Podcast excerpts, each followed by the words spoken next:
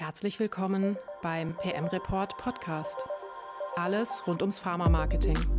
In kleinen, feinen Portionen können Sie Wissenswertes und Praktisches für Ihren Arbeitsalltag mitnehmen. Kompakt und unterhaltsam fürs Produktmanagement und Pharma-Marketing. Weitere Themen finden Sie auch auf unserer Website pm-report.de.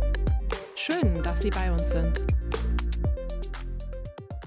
Herzlich willkommen beim PM Report Podcast und zu unserer Omnichannel Marketing Reihe mit Uwe Spitzmüller, der Experte für diese Sache bei Spirit Link.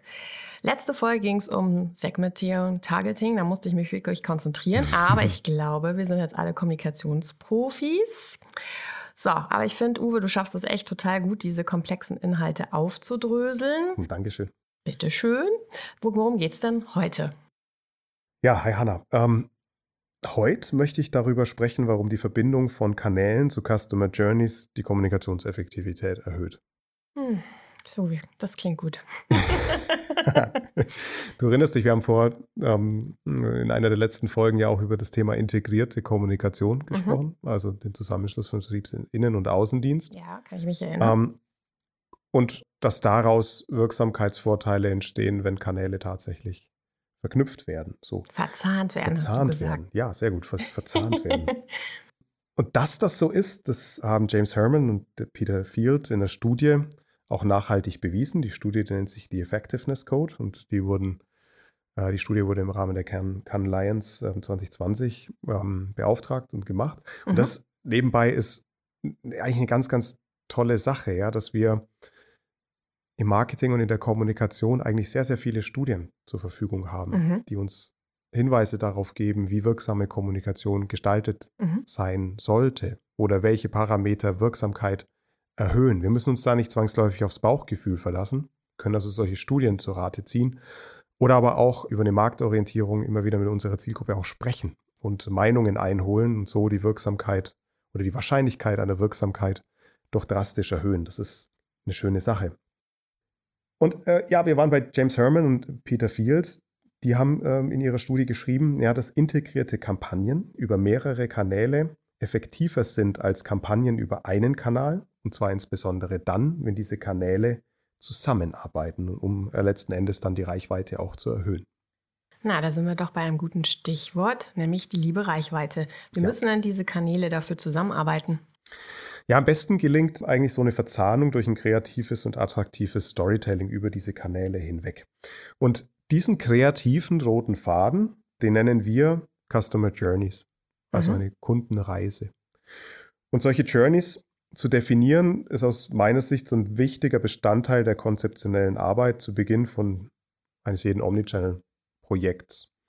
Und da ist ganz, ganz wichtig, dass jetzt nicht nur diese Verbindung oder Verzahnung der Kanäle die Wirksamkeit erhöht, sondern tatsächlich auch die Kreativität. Also wie kreativ werden Botschaften verpackt, mhm. visuell, textlich. Auch da liegt einfach die Chance darin, eine Wirksamkeitssteigerung zu erzielen. Und auch dazu gibt es diverse Studien, die das gut belegen. Da freust du dich, oder Uwe? Ja, sehr. Und warum macht es denn überhaupt die Kommunikation wirksamer, wenn Kanäle verbunden werden? Wir wissen, aus Studien. Mhm. Ja, wir wissen aus Studien, dass es etwa acht bis zehn Touchpoints zu einem Thema braucht, um einen maximalen Kommunikationseffekt zu erzeugen. So bei mehr Touchpoints hat man herausgefunden, ja, da ist die Erinnerungsfähigkeit dann nicht mehr gesteigert, ja, sondern die ist gut, sie ist erzielt. Und wir wissen auch, dass der Außendienst im Jahr, das ist jetzt nach Branche zu Branche ein bisschen unterschiedlich, aber so im Mittel zwei, drei Kontaktpunkte mit der Zielgruppe haben kann. Mhm. Wohlweislich aber auch nicht mit jedem. Und wenn wir jetzt mal diese zwei Kontaktpunkte und die acht bis zehn ähm, in Verbindung setzen, die es braucht für eine effiziente und wirksame Kommunikation, naja, dann sehen wir, dass halt so eine Touchpoint-Menge über den Außendienst erstmal nicht ausreicht, ja, um einen maximalen Effekt im Sinne unserer mentalen Verfügbarkeit oh ja, tatsächlich jetzt auch ist es endlich wieder ja, da. letztes Juhu. Mal hatten wir es nicht. Ne? Das Stimmt, das ich habe es total vermisst, ja. ähm, also braucht es auch weitere Kontaktpunkte, zum Beispiel über E-Mails, Webseiten, Kongresse, Webinare, andere Kanäle, um tatsächlich diese Wirksamkeit herzustellen.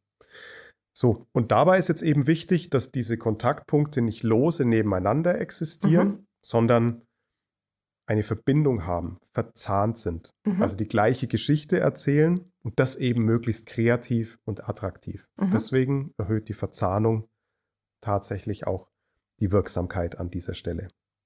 Ja. Und wie verbinde ich diese Kanäle am besten? Jetzt wird es wieder ein bisschen technisch. Ui. Ja. Ähm, also da gibt es im Wesentlichen zwei Möglichkeiten. Also ich kann einmal Kanäle durch simple Verlinkung verzahnen oder ich kann Kanäle verzahnen durch eine Trigger- und Automatisierungslogik. Was das ist, erkläre ich gleich noch im Detail. Danke, ich möchte aber erstmal mit dem Simplen anfangen. Ich habe jetzt nämlich lauter Fragezeichen. ja, ich möchte erstmal mit dem Simplen anfangen, also die Verzahnung durch simple Verlinkung. Mhm. Ähm, da werden Kanäle einfach durch Verweise, Querverweise, wie man es von jeder Internetseite kennt, mhm. miteinander verknüpft. Also, ich mache mal ein Beispiel. Ein Außendienst besucht eine Ärztin und ähm, danach schickt der Außendienstmitarbeiter eine E-Mail an die besuchte Ärztin raus. Und diese E-Mail, die beinhaltet vielleicht eine Zusammenfassung des Gesprächs oder den Kern der Besprechung und beinhaltet auch noch weitere Informationen, die die Ärztin vielleicht angefordert hat mhm. oder die im Kontext der Kommunikation wichtig sind. Und diese weiteren Informationen, die werden in der E-Mail verlinkt. Natürlich kreativ und vielleicht eingebettet in ein schönes Storytelling, aber sie werden erstmal nur simpel verlinkt. Okay. Und diese Links führen die Ärztin dann vielleicht zu einer Fachkreise-Webseite, auf mhm. der die Informationen, die angeteasert wurden, attraktiv, in welcher Form auch immer, dargestellt sind. Und da gibt es natürlich jetzt kein Ende. Ne? Also ich kann Ärzte versuchen, von Information zu Information zu Information zu führen. Das muss mhm. halt irgendwie Sinn machen und darf natürlich nicht zu lang sein und wesentlich bleiben. Ich kann also diese Customer Journeys theoretisch beliebig lang gestalten brauche halt immer diese kreative Verkettung über das Storytelling, um weitere Klickanreize auch tatsächlich zu schaffen. Okay, jetzt hoffe ich, dass ich diese zwei neuen Begriffe gut aussprechen kann. Trigger hm. und Automatisierungslogik. Ja. Wie funktioniert denn diese Verzahnung durch diese beiden Sachen? Da wird es jetzt wirklich technisch, mhm. ähm, weil wir leben ja in einer schönen neuen Welt, wo wir viele Software-Systeme zur Verfügung haben, die uns mhm. das Leben leichter machen soll. Nicht immer ist das vielleicht ich der ich Fall, sagen. aber Nicht oft immer ist schon. Es so. Aber Intentions are good, ja. Mhm. Ähm, von daher hm, möchte ich es mal näher erklären. Also triggerbasierte Customer Journeys, die starten nur dann, wenn Arzt oder eine Ärztin ein bestimmtes Kriterium erfüllen. Ich mache mal konkrete Beispiele. Bitte. Da gibt es zum Beispiel einen Push-Trigger. Also der Außendienst startet eine Customer Journey für eine Ärztin. Zum Beispiel auf Basis von gesteckten Kommunikationszielen. Also ich kann mir das so vorstellen, nach einem Gespräch ähm, oder in einem Gespräch äußert ein Arzt, eine Ärztin Interesse an einem Thema und dieses Thema ist in einer dreiteiligen E-Mail-Serie vorbereitet. Und mhm. der Außendienst sagt, die Ärztin, der Arzt möchte diese Serie erhalten, mhm. klickt auf ein Knöpfchen, mhm. vermerkt es im CRM und dann bekommt der Arzt, die Ärztin die dreiteilige E-Mail-Serie. Das ist ein Push-Trigger. Mhm. Und wenn man das weiß, was bedeutet das wieder konkret für die Brandmanagerin oder Brandmanager? Brandmanager? Naja, Sie können sich dabei bei Ihrer Kommunikationsplanung überlegen, welche Instrumentarien wollen Sie in petto haben, um eine effiziente Kommunikation zu gestalten. Und da sind wir wieder bei dem Thema auch bedarfsgerechte Kommunikation. Wenn nicht jeder Arzt, nicht jede Ärztin präferiert eine dreiteilige E-Mail-Serie. Manche möchten das vielleicht in einem Webinar oder einem direkten Call besprechen. Mhm. Andere sind aber total dankbar, wenn sie E-Mails erhalten. Das heißt, ich kann das berücksichtigen, wenn ich die Klaviatur meiner Kommunikation aufsetze, ob ein solches Push-Trigger-basiertes System in irgendeiner Form einen Nutzen bringt. Ja, es erweitert meine Möglichkeiten. Mhm. Aber das ist nicht der einzige Trigger. Mhm. Es, gibt, es gibt auch noch verhaltensbasierte äh, Trigger. Da löst nämlich der Arzt, die Ärztin durch ein bestimmtes Verhalten den Start von der Customer Journey aus. Also ich kann mir das so vorstellen, ein Arzt loggt sich auf der Fachkreise-Seite ein mhm. und ähm, schaut sich Inhalte zum Thema Therapiemanagement an. Und wenn, das kriege ich ja mit übers Tracking. Und dann könnte, muss man jetzt datenschutzrechtlich natürlich so argumentieren, es muss alles im Rahmen ablaufen, da könnte dann automatisch auch ein Kontaktpunkt generiert werden mit weiterführenden Informationen zu einem bestimmten ähm, therapietechnischen Detail wenn die bestimmte Einwilligung des Arztes entsprechend vorliegt. Ja, vorausgesetzt so, natürlich. Genau. Ne? Also ein verhaltensbasierter Trigger. Mhm. Und es gibt auch letzten Endes noch den Pull-Trigger, äh, wo ein Arzt oder eine Ärztin eine Customer Journey auch startet. indem sie sich aktiv für eine Initiative anmelden. Also der, der Klassiker ist hier, ich bestelle mir ein Newsletter. Ja? Okay. Aber da gibt es auch noch andere Möglichkeiten, die ich in meiner Kommunikation erdenken kann. Okay, Uwe, so, jetzt bin ich Brandmanagerin. Wie kann ich mich denn dem Thema Customer Journey nähern? Naja, als erstes geht es mal einen Überblick über die wichtigsten Kanäle herzustellen. Mhm. Ja, also die einfach mal zusammenzutragen und zu definieren, die im Zuge von Kommunikationsaktivitäten einfach zur Verfügung stellen und genutzt werden können. Weil dann weiß ich, was ich benutzen kann, was ich verzahnen kann. Mhm. Ähm, dann rate ich dazu, sich einmal konstituierend Gedanken über Standardverzahnungen zu machen. Also solche Dinge wie nach einem Außendienstbesuch erfolgt immer der Versand einer E-Mail ja, Eigentlich schon ganz normal sollte das sein, oder? Na, nicht überall, weil da mhm. haben wir ja genau die integrierte Marktbearbeitung. Okay, ne? Wir kombinieren den. Außendienst mit ähm, digitalen Kanälen. Mhm. Das heißt, nicht immer überall automatisch gegeben. Aber solche Standardverzahnungen kann ich definieren. Das macht mir das Leben leichter und sorgt auch für Automatismen. Ich kann auch meine Agenturen entsprechend briefen, immer bestimmte Inhalte für Kanäle gleich zu produzieren mhm. und auch Customer Journeys auszudenken und zu bedienen. Mhm. Ein weiteres ähm, Beispiel hm, könnte sein, ähm, dass ich den gesamten Customer Journey Ablauf für Event-Einladungen standardisiere und in einem ähm, dann auch vielleicht automatisierten Ablauf hinterlege.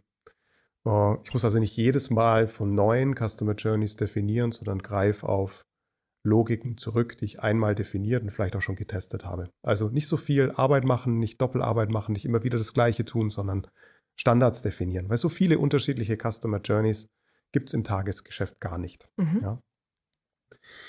Ein weiterer Tipp ist, wenn ich Inhalte produziere, wie zum Beispiel einen Folder, dann kann ich in dem Moment mir schon überlegen, was brauche ich denn an zusätzlichen Kanalinhalten noch, um die einzelnen Inhalte in dem Folder gut zu bespielen und nach außen zu tragen. Also ich entstelle quasi Derivate der Inhalte, kleine mhm. E-Mails, Bausteine für die Webseite, Banner, all mhm. das. Wenn ich mhm. das aus einer Hand in einem Aufwasch produziere, spare ich mir Kosten und spare mir Zeit.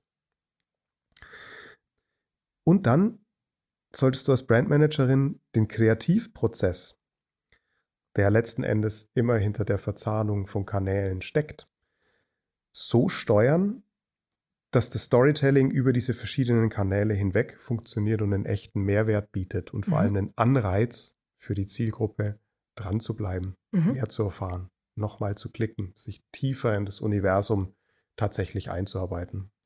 Weil dadurch erhöhe ich dann wieder, du wirst es ahnen. Jawohl, sag's bitte, Uwe. Wirksamkeit und letzten Endes auch mentale Verfügbarkeit der Produkte.